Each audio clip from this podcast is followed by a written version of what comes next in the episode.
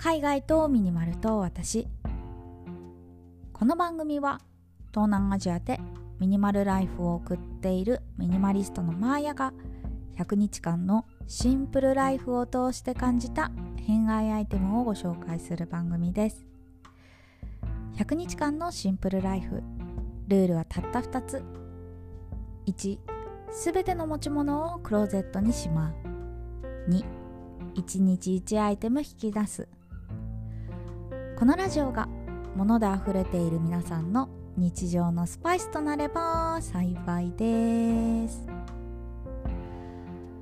はい今日は3月13日日曜日ということで皆さん休日いかがお過ごしでしょうか？お仕事の方はね頑張ってください。私はですね前回のラジオでもお話ししたんですけど久しぶりにね一人合宿に来ております。あの一人合宿って言うと行々しいんですけどね、まあ、どこにいるかっていうといつも住んでるお家から離れて車でね、えー、15分20分ぐらいかな割と近場なんですけどのホテルに泊まっております。2泊3日ですね。なんでねホテルに泊まって一人合宿してるかっていうとですねなんか最近あの息が吸えない感覚があったんですよ。これまあ比喩表現なんですけど マジでね息が吸えてないわけじゃないんだけど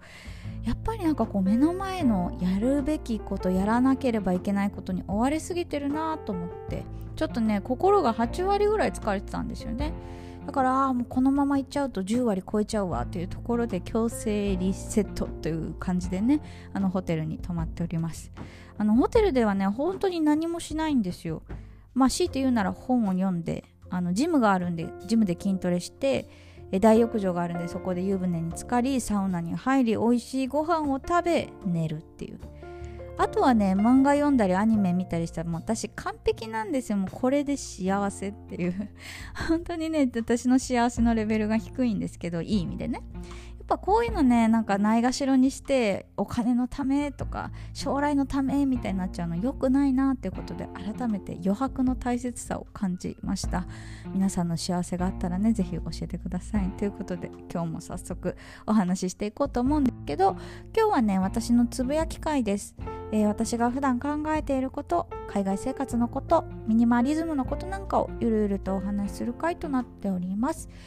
で今日のテーマはですねはい。月の生活費どれぐらいっていうお話をしたいなと思います。皆さんは1ヶ月どのぐらいのお金があれば生活できますか？ミニマルライフコストはいくらでしょうか？実はねこの一人合宿私ねこのミニマルライフコストを見直すためにも来たんですよ。最近ね必要以上にお金を稼いでいるなっていう実感があってそれでね自分が幸せになってるんだったらいいんですけど私の場合余白がなくなりもう我を忘れて仕事みたいな感じで切羽詰まっててあれ私こんなに稼ぐ必要あったっけ？っていうのを見返すために今ねちょっと向き合っている次第でございます。ということで今日は月の生活費どれぐらいっていうお話をしたいと思います。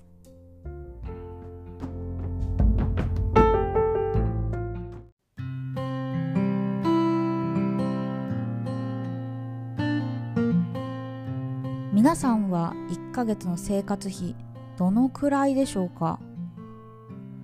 まあこれに関してはね本当に人それぞれだと思います私みたいにシングルの方もいればファミリーの方もいらっしゃるしまあとは住む場所によっても全然違いますよね。都会に住んでるのか田舎に住んでるのかはたまた私みたいに海外に住んでたら全然違ったりしますしね。ま私の住んでいるベトナムだと500ミリの水が1本40円とかそれぐらいなんですけど日本だったら130円とかそれぐらいだと思うしまあアメリカとかねヨーロッパだったらもっと高いですよね。まあそんな感じで、まあみんな違ってみんないいじゃないですけど、本当にね、まああの、少ないからいいとか高いから悪いとかそういう話ではないかなと思っています。ただね、大切なのは、やっぱりね、その1ヶ月の生活の中で、私はこれだけあれば幸せっていうミニマルライフコストを把握しておく。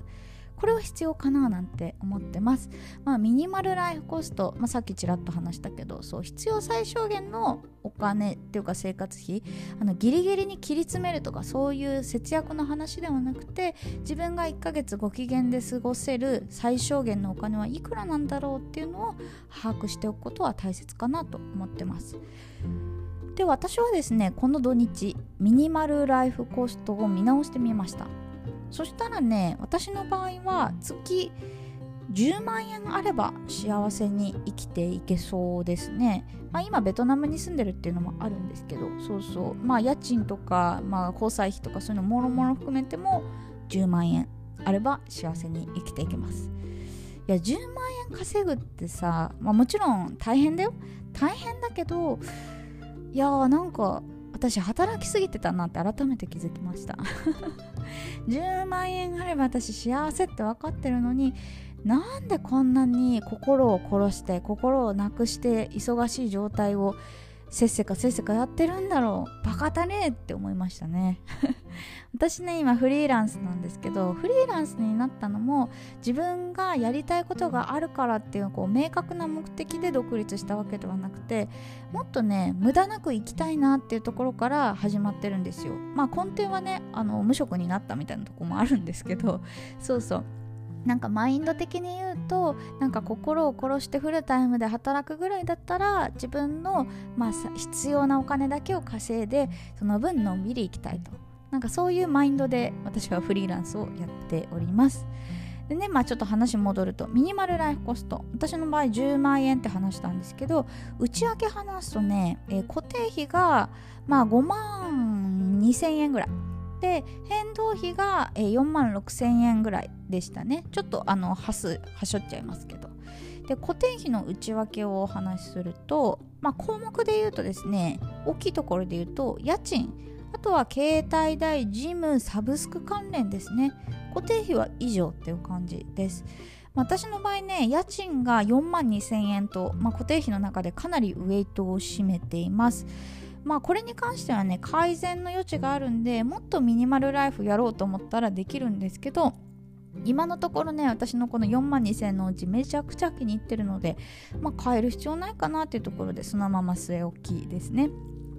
であとはね、まあ、携帯代が900円あとはジムが4500円っていう感じですなんかジムとかねミニマルライフコストでいるのって言われそうなんですけど私にとってはね必要なんですまあ、こういうふうにねなんかあの人によってはいらないよね削っちゃえばっていうものでもいやいや自分にとっては大事みたいなのもどんどんミニマルライフコストに入れておいた方がいいと思います。